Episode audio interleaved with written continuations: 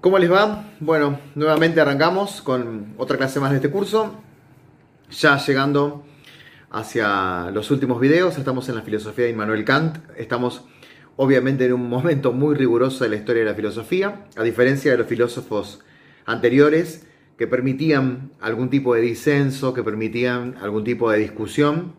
La filosofía de Kant es un laberinto con cristales muy precisos, diría, por usar una metáfora borgiana por lo tanto, si algo se desvía de el rumbo que queremos tomar, es probable que terminemos diciendo algo que no es, o como se dice en la jerga de la República Argentina, terminemos diciendo macanas o bolazos. Así que para no decir macanas ni bolazos, eh, trataré de ser lo más minucioso posible en este análisis que haremos exclusivamente de la cuestión metafísica del pensamiento de Kant.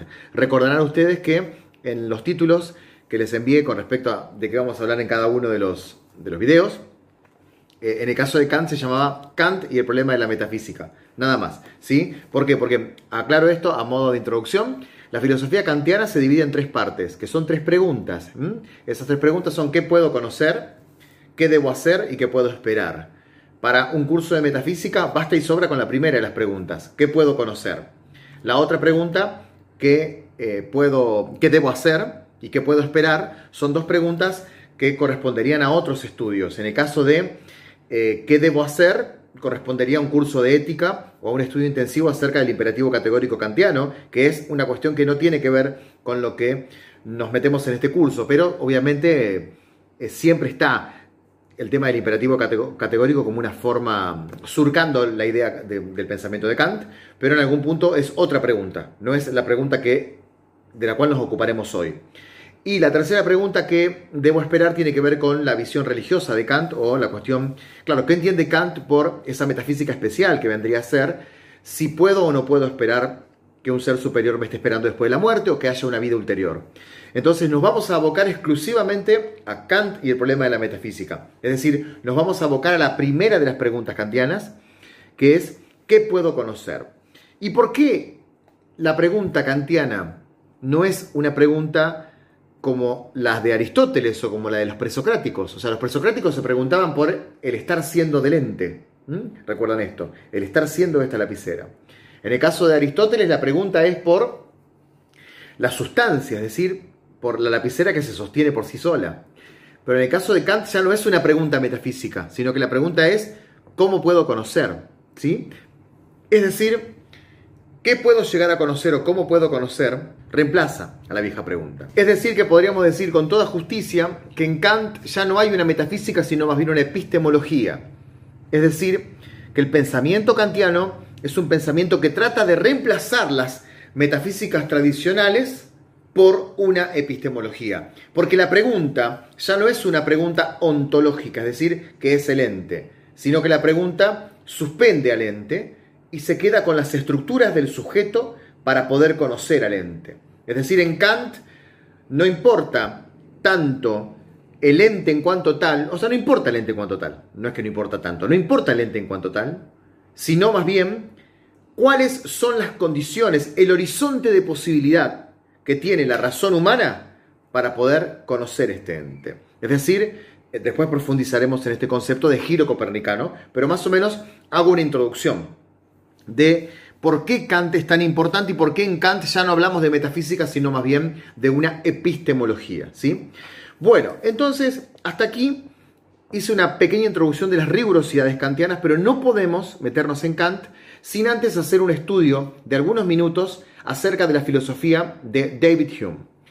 Primero y principal, estamos en el 1700, estamos en el siglo XVIII, estamos al borde de la Revolución Francesa.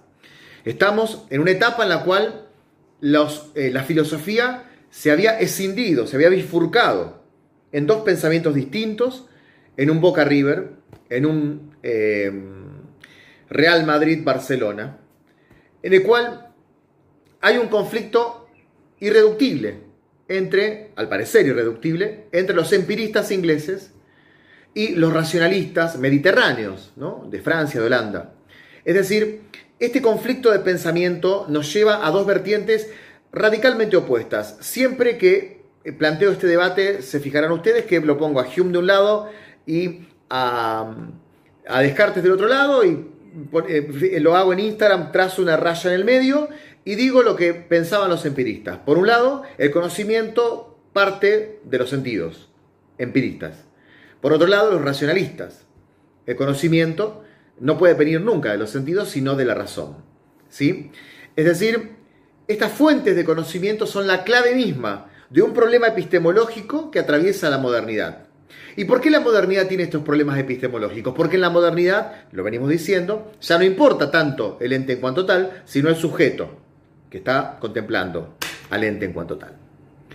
Los empiristas ingleses tienen su máximo esplendor en el pensamiento de David Hume, al cual profundizaremos ahora. Para entender el pensamiento de David Hume tenemos que entender sí o sí, porque si no, es como que empezamos, una vez que nos metemos en el mar de David Hume, filósofo que me apasiona, filósofo que me encanta, está entre los cinco filósofos que más me gustan. Meternos en el pensamiento de Hume es meternos en un terreno, a diferencia de Kant, que como les dije es un laberinto de precisos cristales, por usar una metáfora borgiana, David Hume es un barro, es un barro, porque una vez que te vas metiendo en ese barro, te gusta, como piensa Hume, pero si no diste bien el primer paso, te hundís. El primer paso que tenemos que hacer cuando analizamos el pensamiento de Hume es sencillamente diferenciar impresiones de ideas. Dice Hume, cuando yo me encuentro con esta virome, mi forma de conocer a esta virome es tan solo a través de los sentidos. Tan solo a través de una separación de conceptos que por un lado se llama impresiones y por otro lado se llama ideas. ¿Qué significa impresión? Es mi contacto de uno de los sentidos con el ente para recibir del ente sus impresiones. Digámoslo de, otro, de un modo más ejemplar. En este momento el sentido de la vista mío y el de ustedes seguramente está viendo que esta lapicera tiene una capucha azul. Por lo tanto, tengo, ustedes al mirar, mírenme acá, y yo al mirar tenemos una impresión de capuchón, de capucha azul. Eso es la impresión. Es lo que recibimos cuando está el sentido en acto. Si yo acaricio, el sentido del tacto está sintiendo suavidad. Y en este momento tengo una impresión de suavidad, pero no una idea. Cuando contemplo el azul tengo una impresión, pero no una idea. ¿Cuándo tenemos una idea del capuchón azul cuando dejamos de mirar el capuchón azul. Y ahora estamos hablando y recordamos el capuchón azul. No tenemos más la impresión, porque el sentido de la vista no está contemplando el capuchón azul. Tenemos una idea. ¿Sí? Es decir, Hume separa impresiones de ideas.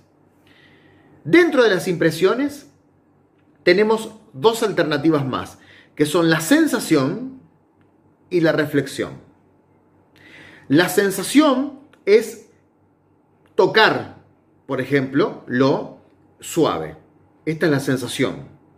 Pero la impresión es decir, cada vez que acaricio una lapicera me acuerdo de eh, la primaria, quinto año de la, de la, escuela primaria, cuando yo jugaba con la lapicera y le sacaba la capucha y la ponía, y era el año 1994.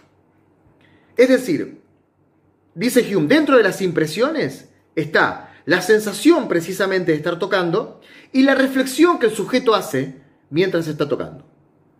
En otra sensación del tacto, por ejemplo, el frío, que hoy es el día más frío del año en la República Argentina, si yo salgo ahora voy a tener la sensación del frío, pero también puedo tener una sensación de rechazo al frío y decir no me gusta el frío, mientras estoy sintiendo frío.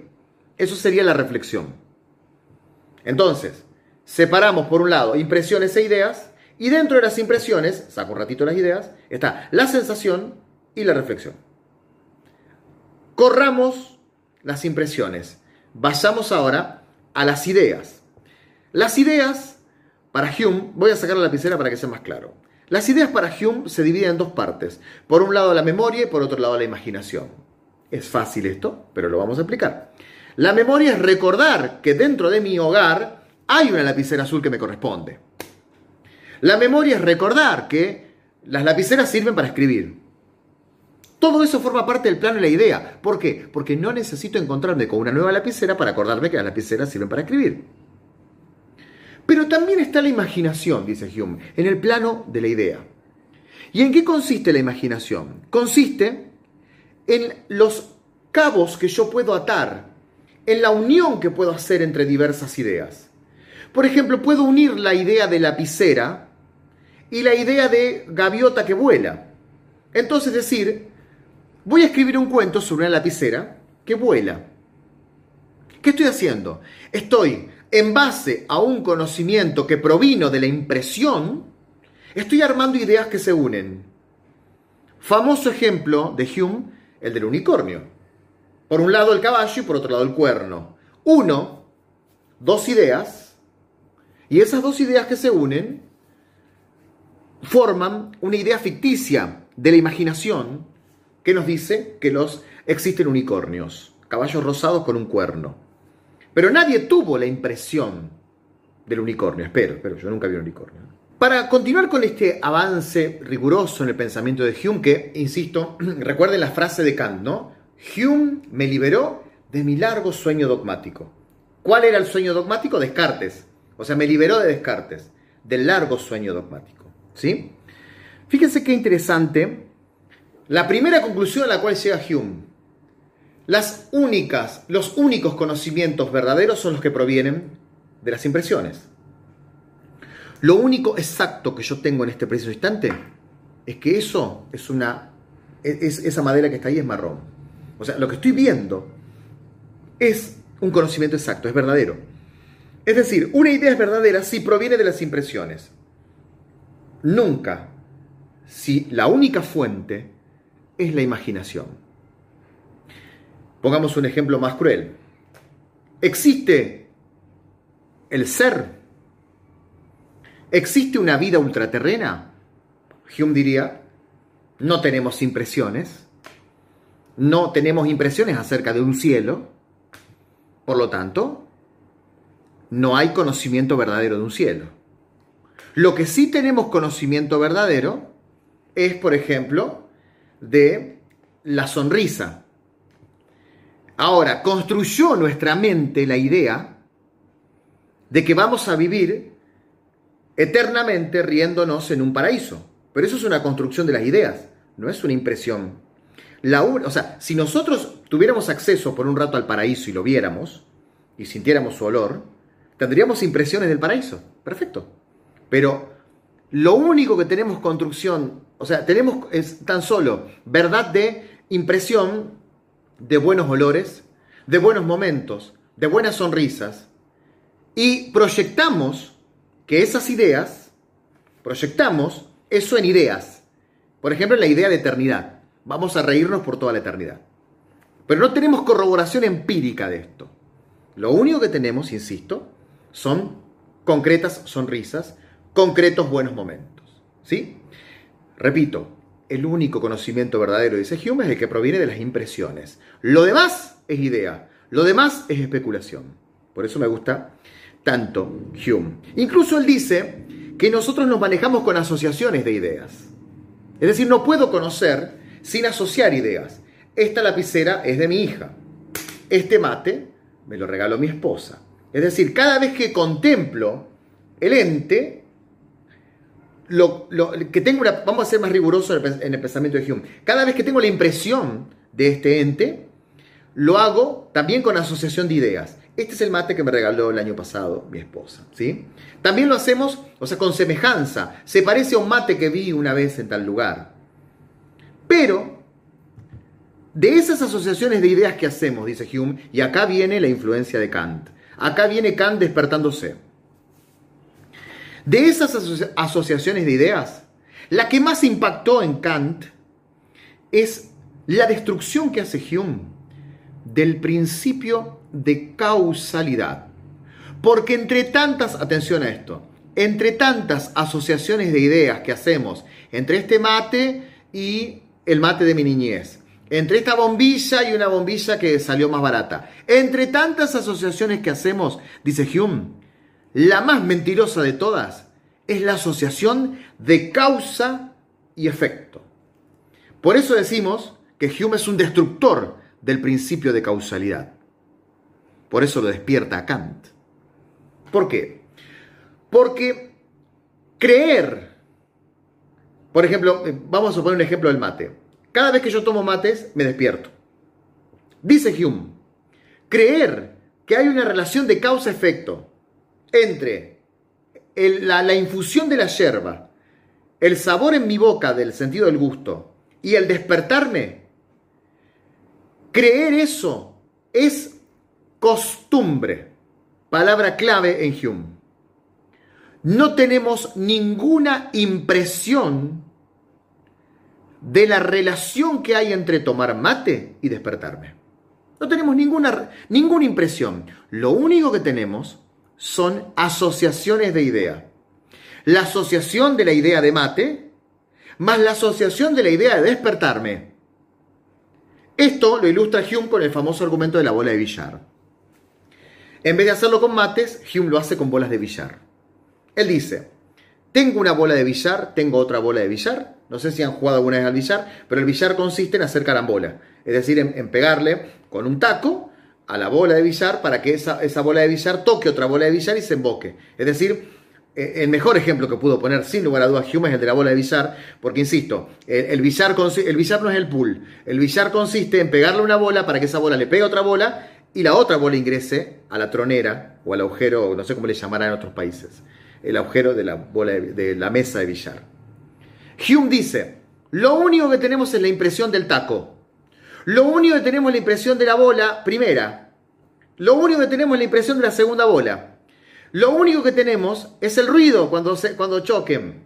Pero taco, bola, ruido, son impresiones. Creer que una está causando el movimiento de otra no es más que una costumbre, no es más que una construcción de nuestra mente, de nuestra estructura de pensamiento. Por lo tanto, no existe la causa y efecto como impresión, existe tan solo como costumbre. Hume destruye el principio de causalidad. Y se habrán dado cuenta ustedes este horizonte que abre Hume. Si destruimos el, principio de causalidad, vamos abriendo las puertas a Kant, cuando Santo Tomás decía pruebas de la existencia de Dios a través de la causalidad, eso ya no tiene más sentido. Porque no hay causa. La causa no es más que una construcción subjetiva nuestra. Es decir, cuando decimos que hay un motor inmóvil que causa el movimiento, Hume dice no, solo tenemos impresiones de movimientos, de cosas que se mueven. Pero creer que hay una causa que causa los movimientos de causas que no de las cuales no tenemos impresiones es un absurdo. Hume destruye el principio de causalidad y abre el pensamiento kantiano. Con este horizonte comienza la filosofía kantiana, donde Kant tiene que primero dar tributo, rendir tributo al racionalismo, porque Kant sabe que el racionalismo es la moda de su época. Y también tiene que, después de haber leído a Hume, rendir tributo a Hume, porque tiene razón Hume que, con todo lo que dijo. Pero también Descartes tiene razón con que los sentidos se engañan.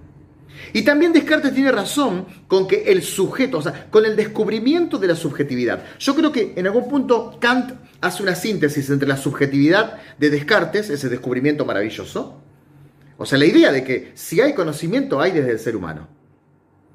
Y Hume, que nos dice, ojo, ojo con creer que los los conocimientos no provienen de los sentidos. El único conocimiento posible proviene de los sentidos. Es por eso que Kant comienza su crítica de la razón pura diciendo, no hay duda, no hay duda de que todo el conocimiento proviene de los sentidos. Siempre que se habla de Kant, eh, se habla de giro copernicano y es bueno empezar a rigurosamente analizar estos conceptos. Eh, yo creo que una de las, de las cosas más interesantes que tiene el pensamiento kantiano es que él tiene la valentía de decir hasta aquí llegamos, y esa valentía lo lleva a decir, bueno, todo lo que se pensó desde Aristóteles como el primer gran epistemólogo del ente, hasta Descartes inclusive, es la concentración absoluta en los entes como tales, ¿no? Es decir, vamos a contemplar el mate en cuanto tal. Pero a partir de Kant empieza lo que se llama el giro copernicano, es decir, ya no nos concentramos más en el ente en cuanto tal, sino que nos concentramos en el sujeto.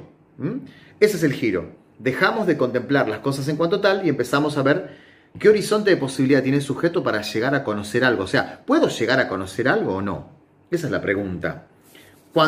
o sea, antes de Kant, el planteo era cómo buscarle la vuelta para interpretar al ente en cuanto tal, porque se presuponía que el sujeto era una especie de tabla rasa. El sujeto era pacífico. Al sujeto vos le mostrabas algo y el sujeto no actuaba en ese conocimiento. El árbol se presentaba en cuanto tal. Si el sujeto dice eso es un cocodrilo, el que miente es el sujeto porque no se está adecuando al ente en cuanto tal. Kant dice, muchachos, estuvimos equivocados toda la vida. Hay que estudiar al sujeto, no al árbol, porque el sujeto es el fiscal a la hora de encontrar, a la hora de conocer. Yo tracé un dibujo acá, un pequeño dibujo, vamos a poner esto de fondo. Y en este dibujo, bueno, sé que se va a ver al revés por el estilo de cámara, pero por lo menos, fíjense, esto vendría a ser un ente, ¿no? Dice como una cosa ahí nebulosa, porque en Kant se vuelve nebuloso. Hasta Kant nos concentrábamos en el, en el ente. Y el sujeto pacífico lo único que hacía era contemplar el ente. Pero en el medio, a partir de Kant, fíjense, en el medio van a aparecer dos variables más. Es decir, insisto con esta idea, antes de Kant solo nos importaba el ente y el sujeto lo que hacía era contemplar. Pero en el medio ahora van a surgir dos variables más. Y estas dos variables, que son como trabas que hay entre el sujeto y el ente, son, por un lado, el espacio y el tiempo, que ahora voy a explicar en qué consiste o cómo define Kant al espacio y al tiempo, espacio-tiempo, y las categorías, está escrito al revés ahí, pero categorías. Es decir, el sujeto, para llegar al ente, primero tiene dos, dos estadios de conocimiento, dos filtros de conocimiento. Espacio y tiempo y categorías. Si el ente es este mate y yo soy el sujeto, primero y principal lo conozco en espacio, o sea, en mi casa, arriba de esta mesa.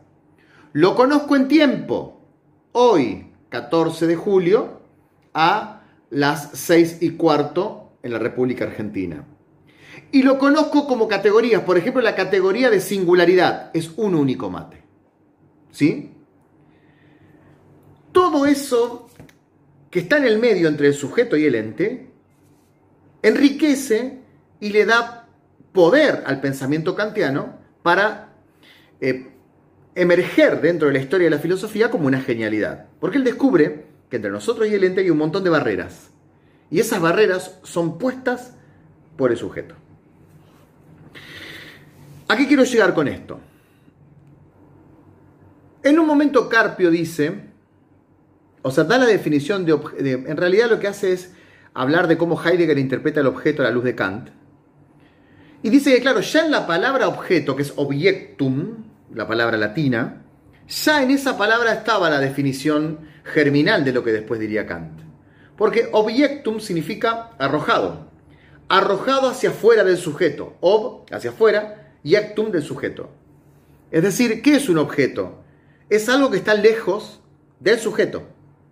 Fíjese qué interesante, como en la palabra ya tenemos una idea kantiana, arrojado fuera del sujeto.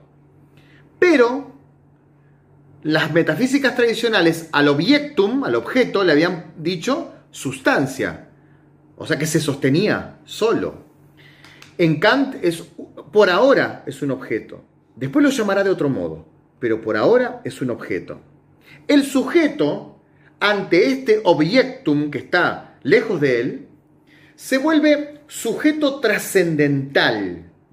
Esta palabra es muy clave en Kant. Él habla de lógica trascendental, de estética trascendental, de analítica trascendental. Pero ¿qué significa trascendental en, Kant? No significa lo mismo que trascendente. No es lo mismo. Cuando nosotros hablábamos de trascendente, decíamos que, por ejemplo, Dios es trascendente al cosmos. Es decir, trascendente en, las metafísicas tradicionales es eh, lo que se opone a lo inmanente. La montaña es inmanente, el creador de la montaña es trascendente. Lo que está fuera de este mundo es lo trascendente. En cambio, lo inmanente es lo que está en este mundo. Yo soy inmanente, la divinidad es trascendente. Pero en Kant hablamos de trascendentalidad. El sujeto, para Kant, es determinante de cómo se conocen los objetos. Entonces, como el sujeto es aquel que va a fijar todas las reglas, el sujeto es trascendental. ¿Qué significa trascendental en Kant? Que se refiere al sujeto cognoscente, que tiene que ver con el sujeto cognoscente. Lo que tiene que ver con el sujeto que está conociendo es lo trascendental, porque el sujeto en Kant es trascendental. Ese sujeto trascendental tiene intuiciones, que no son intuiciones, bueno, esto lo hablábamos en uno de los MIT, ¿no? O sea, no son ni siquiera las intuiciones de Descartes, mucho menos lo que coloquialmente entendemos por intuición. Por ejemplo, tengo la intuición de que me van a regalar una bicicleta. ¿Tengo la corazonada? No. No significa corazonada. Tampoco significa lo que significaban Descartes la intuición en Kant. La intuición en Kant es la base misma del, o sea, el primer estadio del conocimiento del sujeto el primer acto de conocer del sujeto. Esas intuiciones en Kant son, por un lado, empíricas. Y por otro, salud viejo Hume, intuiciones empíricas, salud Hume, ¿no? Y por otro lado son puras. Ahí se aparta de Hume. Otro concepto importante en Kant es puro. ¿Qué significa puro? ¿Mm? Se llama crítica de la razón pura. ¿Mm? Una intuición empírica en Kant es, por ejemplo, percibo este mate, esta, esta, fibra, este termo, esos libros que están ahí. Son intuiciones empíricas. El sujeto se encuentra con algo que por ahora es objectum, pero él lo llamará después de otro modo. Por ahora es objectum. El sujeto tiene una intuición empírica de esos libros. Pero también existen las intuiciones puras que en Kant las intuiciones puras son dos, simplemente dos. Espacio y tiempo. Volvemos a mi coloquial gráfico. ¿Mm? Es decir, ¿qué son espacio y tiempo? Intuiciones puras. La silla, que sería el, ente, no, en Kant no es ente, el, el objeto, el objectum, la silla es una intuición empírica. Pero espacio y tiempo, espacio y tiempo son intuiciones puras. ¿Por qué son intuiciones puras? porque nunca son una intuición sensible en cuanto tal, son siempre a priori, otra palabra kantiana. Están fuera de toda experiencia porque presuponen sí o sí su existencia, espacio y tiempo para conocer cualquier cosa. No puedo conocer fuera del espacio. No puedo conocer fuera del tiempo. Por lo tanto, si no puedo conocer fuera del espacio y del tiempo, no son ningún ente el espacio y el tiempo. Son intuiciones puras. Son imprescindibles. No hay otra forma de conocer para el ser humano que no sea dentro del espacio y del tiempo. No puedo entender la realidad si no es con dos intuiciones puras, espacio y tiempo. ¿Y por qué son puras? Porque no son empíricas. Porque ese libro es empírico. Pero para que yo conozca ese libro de modo empírico, necesito del espacio y del tiempo. Es decir, para conocer cualquier cosa, necesito de intuiciones puras. Podríamos dejar como debate del MIT, ¿qué hacemos? ¿Qué hacemos cuando tenemos que pensar una vida ultrasensible, o sea, em, ulterior, suprasensible, como decía Platón? Esa cosa de mi abuela me está mirando desde el más allá. ¿Cómo hace para participar, preguntaría Kant, del espacio y del tiempo? Porque mirar implica espacio y que te esté mirando hoy implica tiempo. ¿Cómo hace si no participa del, del espacio y del tiempo? ¿Cómo hace el sujeto trascendental, el ser humano, para entender algo tan misterioso como el cielo si parece ser que el cielo no participa de espacio y tiempo. Quizás participe del tiempo, pero no del espacio, porque el espacio solo es dentro de la inmanencia. Hay espacio en Marte, hay espacio en la Luna, hay espacio acá.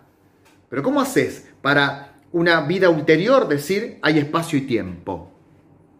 Pregunta kantiana. Si espacio y tiempo, acabamos de descubrir con este genio que es Kant, son intuiciones puras. O sea, no podemos escapar al entendimiento si no es dentro del espacio y del tiempo. ¿Sí? Abro un paréntesis. Yo les dije que al final vamos a estudiar Heidegger. Recuerden este detalle, las intuiciones puras para Heidegger. ¿Por qué? Porque los presocráticos no tenían esta estructura kantiana que les estoy presentando ahora.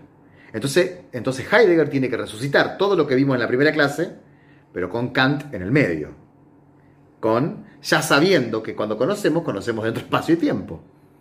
Entonces, ojo con esta idea. ¿eh? O sea, como Kant cambia para siempre lo que van a ser las futuras metafísicas, ya que él incluso escribe un libro que se llama Prolegómeno, o sea, Introducción a toda metafísica futura.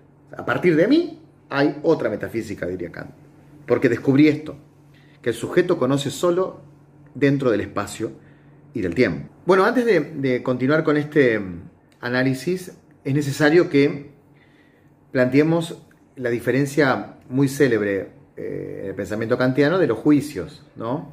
Es decir, siempre que se habla de Kant se habla de juicios.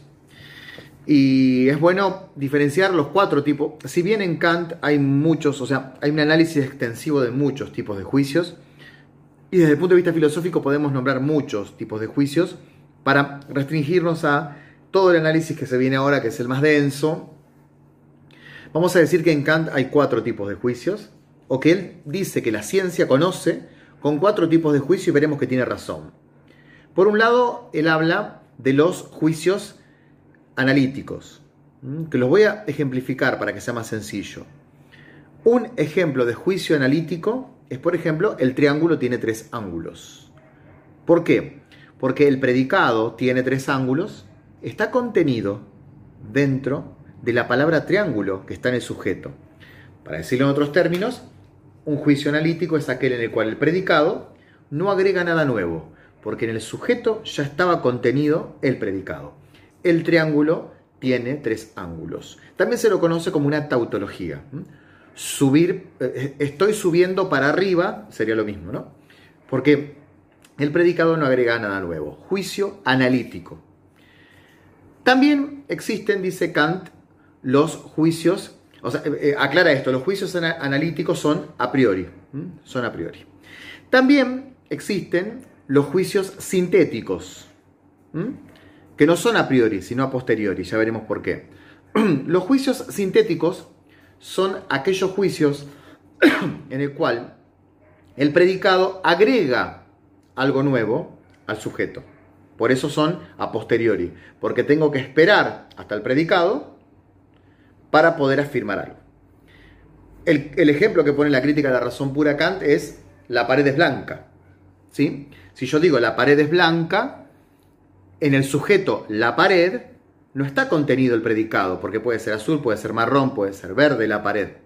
Es decir, por decirlo en lenguaje aristotélico, la sustancia pared no implica el accidente blanco. La sustancia pared no implica el accidente blanco. Kant dice, el sujeto, la pared, no implica que sea blanca, pero el sujeto, el triángulo, sí implica, tiene tres ángulos. Entonces tenés dos tipos de juicio. Uno es el juicio analítico, insisto, que es aquel en el cual el sujeto ya está contenido el, predicado está contenido dentro del sujeto y son a priori, fuera de toda experiencia. En cambio, los juicios a posteriori, como la pared es blanca, son juicios sintéticos a posteriori. ¿Por qué? Porque tenés que esperar hasta la experiencia para poder comprobarlo. Tenés que ir a ver la pared para ver si es blanca o no es blanca.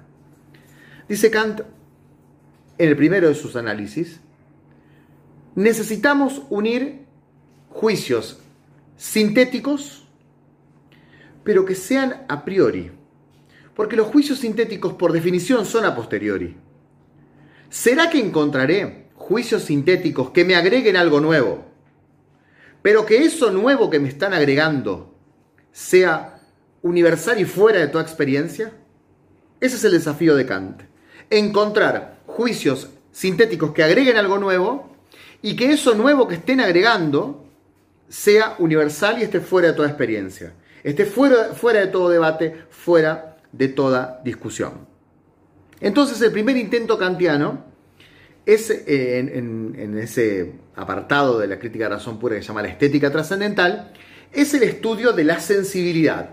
Y en ese estudio de la sensibilidad, Kant pretenderá encontrar o buscar si son posibles los juicios sintéticos a priori, o sea, que aporten algo nuevo, pero a la vez universal, en las matemáticas.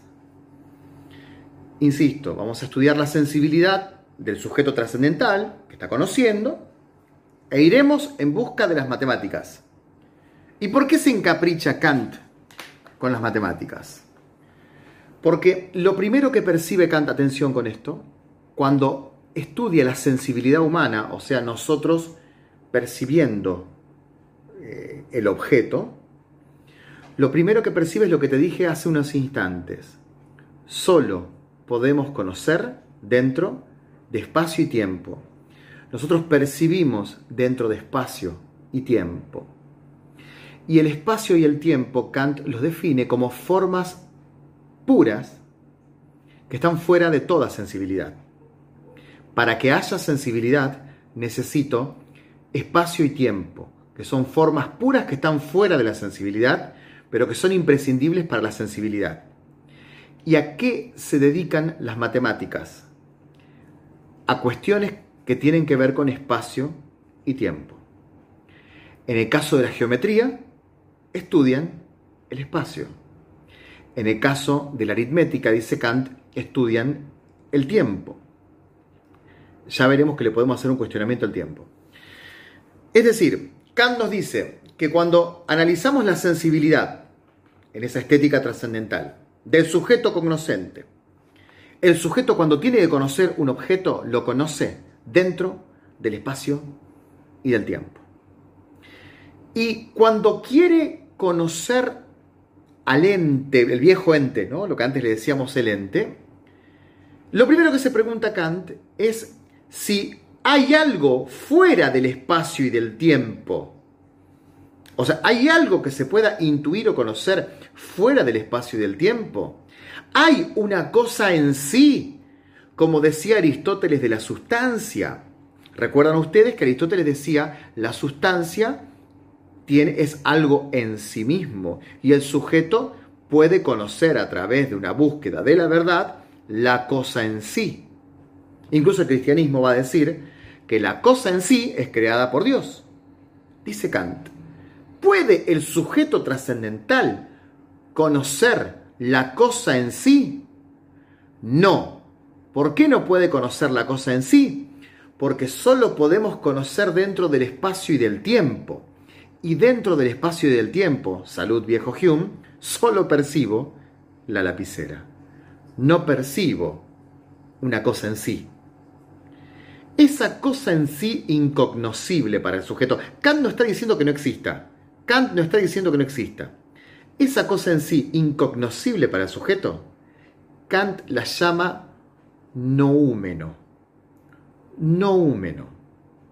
Él dice, en la estética trascendental, cuando queremos, cuando analizamos la sensibilidad humana, la sensibilidad del sujeto que conoce, nos damos cuenta que no existe la cosa en sí, solamente existe la lapicera, solamente existe el... Perdón, que no podemos percibir la cosa en sí. No dice no existe, no existe. Atención que eso fue un error mío. No podemos percibir la cosa en sí. Lo único que podemos conocer es dentro del espacio y del tiempo a lo que se nos aparece a nosotros. Pero de ningún modo podemos conocer la cosa en sí.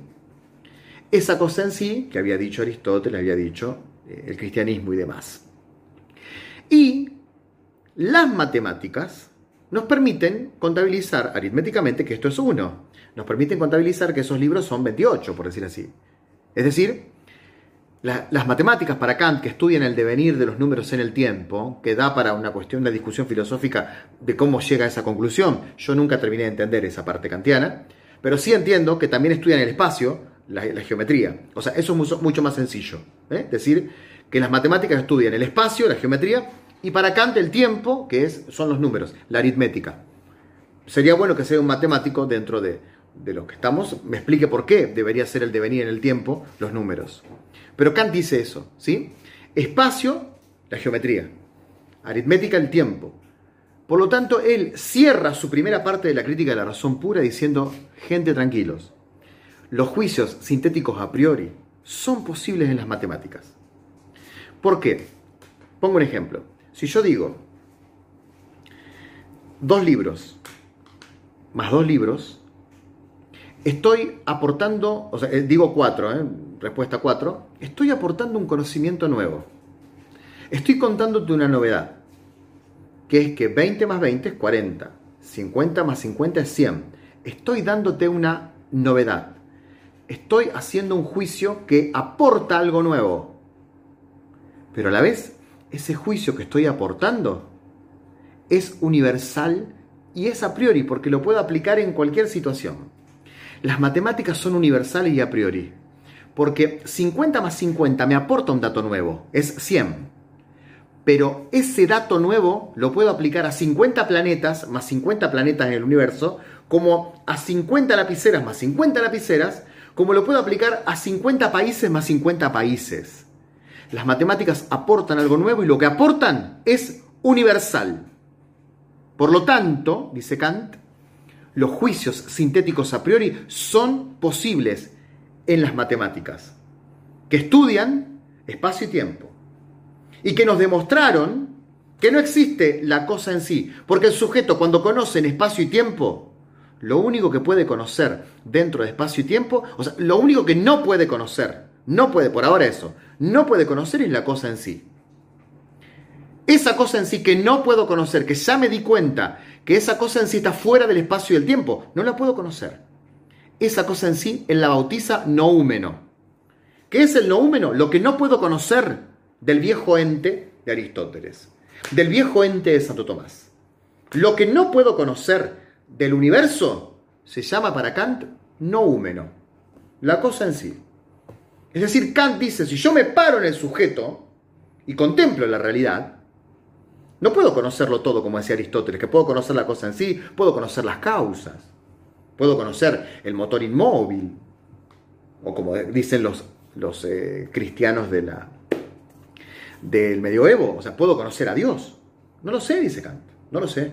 Por ahora yo solamente puedo conocer una lapicera, un árbol, pero no puedo conocer la cosa en sí. Y lo puedo cuantificar matemáticamente, porque las matemáticas me permiten conocerlo en espacio y tiempo.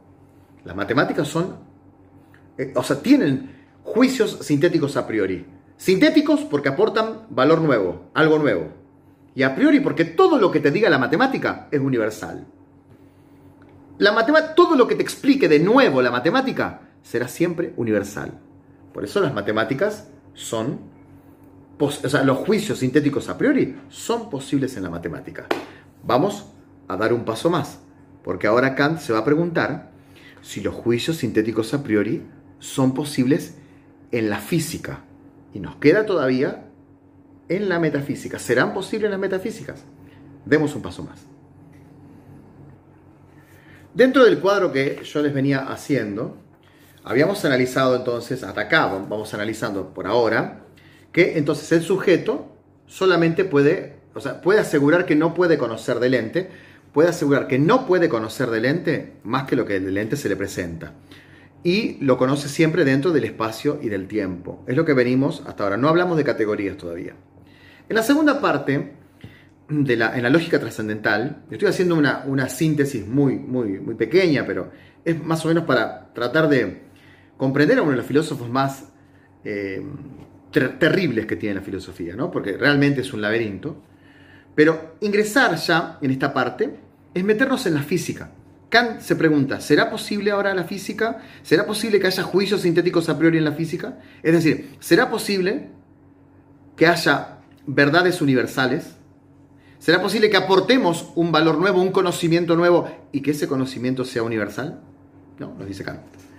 Entonces lo primero que él percibe, ya en la lógica trascendental, es no estudiar la sensibilidad, como estuvimos estudiando hasta recién, sino el entendimiento.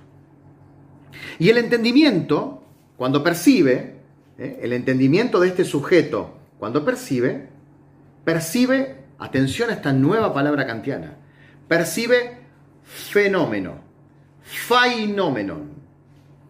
El entendimiento no puede conocer, recuerden, o vayan antes al video, no puede conocer noúmeno, no puede conocer la cosa en sí, solamente puede conocer fenómenos.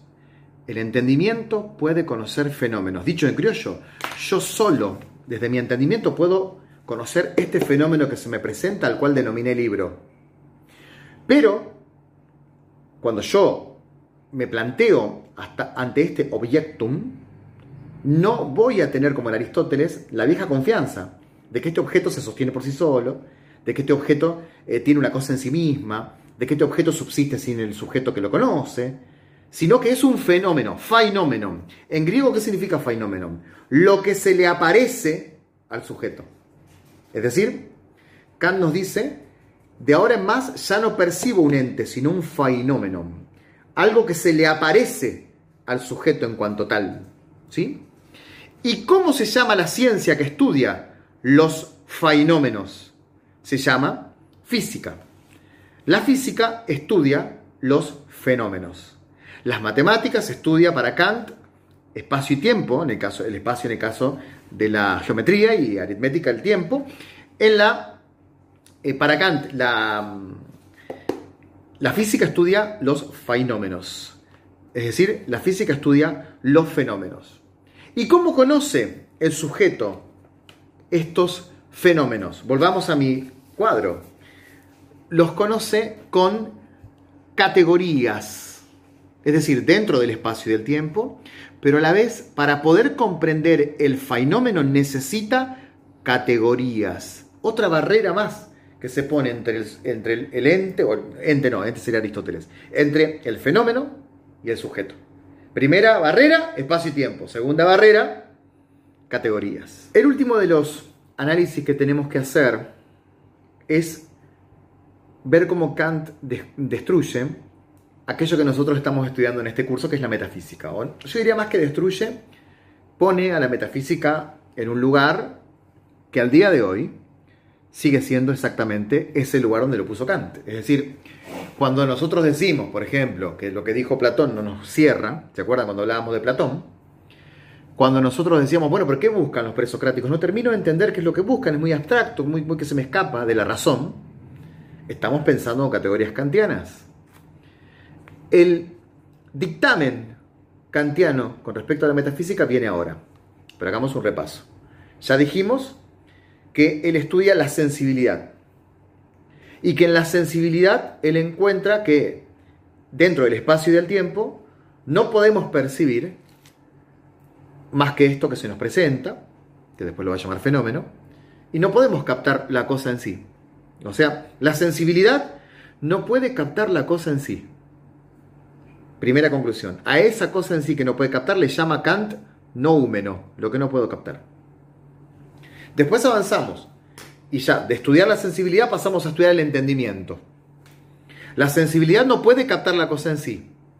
Porque solamente conocemos dentro del espacio y del tiempo. Pero, dice Kant, cuando pasamos de la sensibilidad al entendimiento, el entendimiento puede encontrarse con un fenómeno, por lo menos. Es decir, con lo que se le aparece. No es un ente, no es sustancia, no se sostiene solo. Es fenómeno, porque se le aparece a un sujeto. Si fuera sustancia, podríamos captarle su cosa en sí. Si fuera sustancia, se sostendría sin el sujeto. Pero Kant dice no, porque es el sujeto el que le impone categorías. Es el sujeto el que lo conoce en espacio y el tiempo. Es el sujeto el que lo ordena. Por lo tanto, no hay sustancia, hay fenómeno. Hay algo que se le aparece a un sujeto.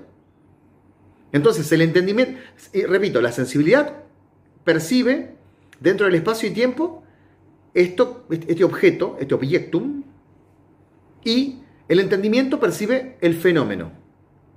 que es la parte del objeto que se puede por lo menos vislumbrar. En cambio, el noúmeno es esa parte que no se puede vislumbrar. Y entonces, ¿qué hacemos con la metafísica? Dice Kant. Así como la estética trascendental se maneja con la sensibilidad, así como la lógica trascendental Kant habla del entendimiento, en la dialéctica trascendental, que, es cuando tiene que hablar de metafísica, Kant dice, me voy a manejar con la razón. Sensibilidad, entendimiento, razón. La sensibilidad percibe un objeto, la, em, la razón, eh, perdón, el entendimiento percibe, percibe un fenómeno. ¿Y la razón qué? ¿Con qué se encuentra la razón? Dice Kant, no se encuentra con nada. La razón humana crea ideas, alma, mundo, Dios. No significa que no existan en sí mismo. Ojalá existan. Kant de hecho era religioso. Lo que no podemos es tener acceso cognoscente a esas cosas. No podemos tener acceso epistemológico a esas cosas. No podemos tener un acceso desde el conocimiento en cuanto tal. Porque no tengo posibilidad de percibir el cielo, no puedo percibir el alma, no la puedo palpar. Como decía Hume, no, no tengo una impresión de eso. Entonces, la razón humana, cuando va en busca de su objeto de conocimiento, así como el entendimiento se encuentra con el fenómeno, porque el entendimiento se encuentra con el fenómeno, bárbaro por el entendimiento, pero la razón humana no se encuentra con nada. Entonces empieza a crear, dice Kant, ideas. Las ideas no son algo empírico que se puede comprobar. Las ideas son cosas, eh, eh, incluso me gusta mucho la prosa que tiene en la crítica de la razón pura, cuando él hace la introducción, él dice que la razón humana se ve acosada, si no me equivoco, por, dice, la razón humana tiene el destino singular de hallarse acosada, acosada, por cuestiones que no puede rechazar, por ser planteadas por la misma naturaleza de la razón humana, pero a las que tampoco puede responder por sobrepasar todas sus facultades. Todo el análisis que hice desde el comienzo del video puede terminar en este primer párrafo. Es decir, la sensibilidad va para un lado, el entendimiento va para un lado, pero la razón humana, la razón humana se halla acosada por ideas, por cuestiones que no puede rechazar. Porque su naturaleza se pregunta, por Dios, alma y mundo. Pero dice Kant, no puede. No puede responder, porque escapa a sus horizontes. Eso es lo trágico de esta situación, que escapa a sus horizontes. Entonces, ¿qué hacemos? dice Kant. Obviamente que la respuesta de Kant se va a encontrar algo más, dice, me, encanta cómo, hace la metáfora, ¿no? porque es, un gran escritor Kant. Dice, el campo de batalla de todo ese problema que tiene la razón se llama metafísica. O sea, todo lo que hicimos en este curso. ¿Qué estudiamos nosotros para Kant? El campo de batalla de la razón, un campo de batalla que la razón nunca podrá comprobar, sino que sencillamente la imagina, quiere, va en busca de eso, pero es un campo de batalla un poco vacío y estéril también, porque no es nada, no tengo forma de comprobarlo empíricamente. ¿Qué hacer con este esquema kantiano? Kant va a encontrar la respuesta a toda esta situación en la, en la moral y en la ética y en el imperativo categórico, pero escapa a los horizontes metafísicos. ¿no? Él dice, bueno, respondemos, eh, evidentemente hay, hay una, una ley moral dentro mío, y esa ley moral que está dentro mío es algo que yo puedo comprobar empíricamente. Yo quiero el bien. Entonces, como puedo comprobar empíricamente eso, evidentemente el único conocimiento que puedo tener de lo metafísico, no lo voy a tener a través de la metafísica, sino a través de la ética. Dios existe, pero a través de la ética. ¿Dónde puedo ver a Dios? En una persona buena. En una persona buena, en una persona que practica el imperativo categórico, en una persona que practica el bien. Pero no vengas, Santo Tomás de Aquino, a decirme que lo podés comprobar con argumentos ontológicos o con argumentos de causalidad, porque ya Hume te dijo que no hay causalidad. No vengas, San Anselmo, a decirme que si yo puedo, como razón humana, pensar lo más sublime, es porque lo sublime existe. Si yo puedo pensar lo infinito, es porque lo infinito existe, San Anselmo. No. Es porque me veo, mi razón humana se ve acosada, se ve acosada por pretensiones que no puede responder por su propia naturaleza. Así que tampoco tendría razón Anselmo. Tampoco tendría razón el viejo Descartes, que decía que Dios existe, claro, porque no puedo pensar lo infinito sin que alguien ponga el infinito dentro mío. Yo creo que Kant en algún punto está diciendo, esto también nos sirve, esa, esa causalidad. Evidentemente hay un ser superior, pero ese ser superior lo veo a través de la ética, a través de una buena persona. Porque sí puedo corroborar empíricamente que hay una ley moral dentro mío. Y esa ley moral cuando actúa me demuestra que yo, que Dios existe. Bueno, ¿qué hacer con un Kant en estos tiempos? Yo diría que nos preparemos porque ya estamos asistiendo al fin de la metafísica tradicional. Después orillaremos otros pensadores. Les voy a preguntar después a ustedes cuáles quieren, pero probablemente si nos vamos para el lado de Nietzsche, vamos a encontrar un Nietzsche que, claro, ya se basa en este esquema kantiano. Y después Heidegger va a tener que resucitar todo, va a tener que reacomodar un poco todo, porque Kant es un genio y, Heidegger admiraba a Kant. ¿Y cómo organizas a los presocráticos ahora? ¿Cómo lo organizas a Santo Tomás ahora? ¿Cómo organizas a los presocráticos ahora? ¿Cómo organizas a Platón ahora? Si todo lo que ellos buscaron no es más que una pretensión de la razón humana, que sencillamente es una pretensión sin sentido. ¿Por qué es una pretensión sin sentido? Porque simplemente se ve acosada por estas cuestiones. Y como se ve acosada por estas cuestiones, dice Kant, quiere dar respuesta, pero no se halla en su naturaleza la posibilidad de responder a estas cuestiones. Bueno, hasta aquí entonces la explicación metafísica de Kant y epistemológica. Nos vemos como siempre en los mails.